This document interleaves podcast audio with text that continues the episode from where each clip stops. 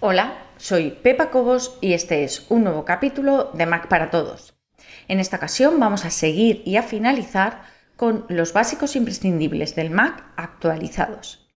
Después de todo lo que vimos en los capítulos anteriores, es decir, el Finder, vimos también el Dock, vimos cómo instalar aplicaciones, vimos de dónde podíamos sacar esas aplicaciones, también hablamos sobre gestores de contraseñas, sobre la conveniencia de instalar algún navegador alternativo a Safari y de cómo estructurar los favoritos del navegador, quería contarte hoy una serie de paralelismos entre PC y Mac que creo que son interesantes y que deberías tener en cuenta.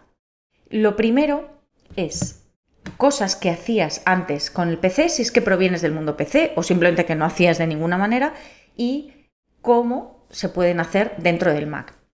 Hay una cosa que llama al principio, sobre todo al principio, a la gente se queda un poco... Eh, ¿Qué es lo que más les pierde? Es ¿Qué aplicación uso o por qué no puedo compartir este archivo con alguien que usa PC? Es que esto no es compatible. Los programas básicos que utiliza prácticamente todo el mundo, o que utilizaba, porque cada vez están menos extendidos, pero bueno, que utilizaba prácticamente todo el mundo cuando usaba un ordenador, eran Word, Excel y PowerPoint, es decir, las tres aplicaciones de Microsoft Office.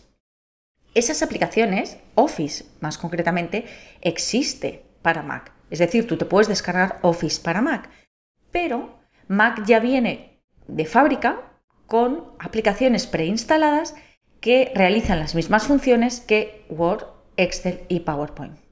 Es verdad, para ser absolutamente justos, que sobre todo en el caso de Excel, un poco menos en el de Word y PowerPoint, pero sobre todo en el caso de Excel, las funcionalidades mm, superiores, las más complicadas, las más avanzadas, no son iguales y alguien que use Excel a un nivel altísimo probablemente no encuentre su contrapartida en el Mac y tenga que seguir usando Excel.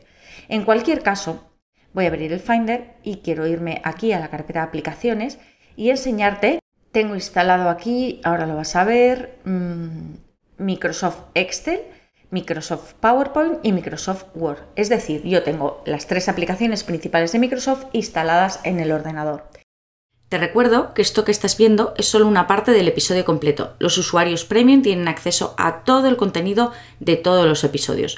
Puedes probar gratis durante dos días sin ningún compromiso y conseguir acceso a todos los capítulos de Mac para Todos. Solamente tienes que entrar en macparatodos.es barra prueba.